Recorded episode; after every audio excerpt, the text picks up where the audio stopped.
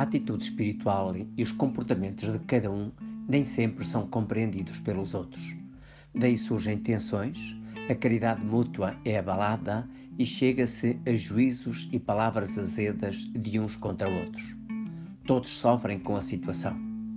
Mas quando alguém tem palavras apaziguadoras, isso contribui para restabelecer a paz nas relações.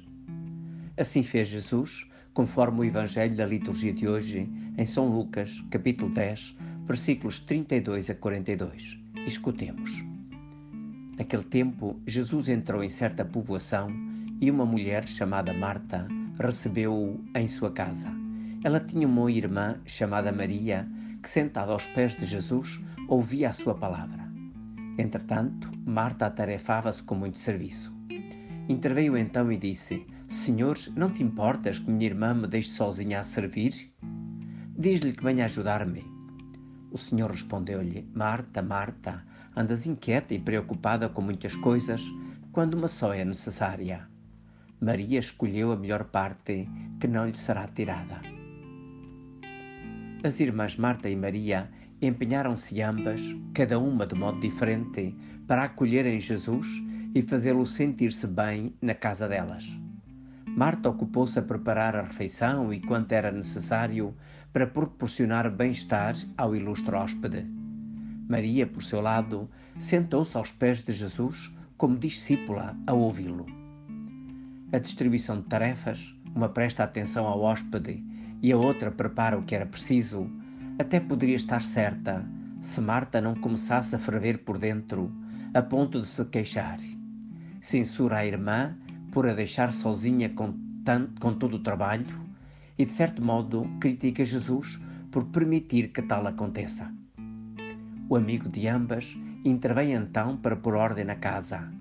Corrige Marta, que se deixou levar pela tensão e preocupação excessivas. Noutra ocasião, ele disse que não nos devíamos inquietar com o que havemos de comer ou de vestir, pois a vida é mais do que o alimento e o vestuário e recomendou procurar primeiro o reino de Deus e a sua justiça, e o resto seria dado por acréscimo. Em relação a Maria, Jesus elogia a sua atitude de dar a primazia à escuta da palavra de Deus. A parte melhor que nunca será tirada ao que ama é o próprio amor, o Senhor amor.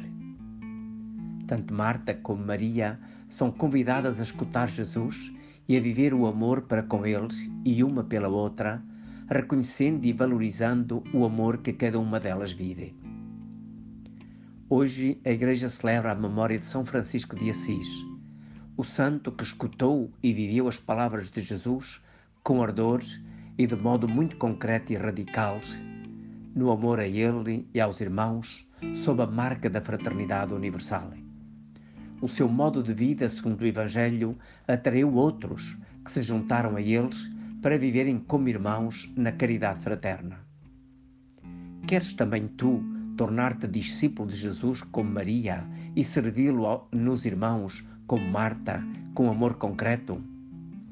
Escutando a palavra de Deus, procurando pô-la em prática nas variadas circunstâncias da vida e partilhando as próprias experiências, a vida muda, como testemunha Chiara Lubick sobre a sua própria vivência mudaram todos os relacionamentos com Deus e com os irmãos e floresceu, com a palavra e pela palavra, uma comunidade cristã. Pessoas que antes nem sequer se conheciam tornaram-se irmãs até atuarem entre si a comunhão de bens materiais e espirituais. Gente até ontem dispersa torna-se povo, comunidade, porção de igreja viva. De facto, a palavra de Deus vivida leva-nos a compreender-nos melhor, a valorizar o outro e assim se aviva a caridade nas relações uns com os outros. Agarra então hoje este desafio, reavivar entre nós a caridade através do Evangelho escutado, vivido e partilhado.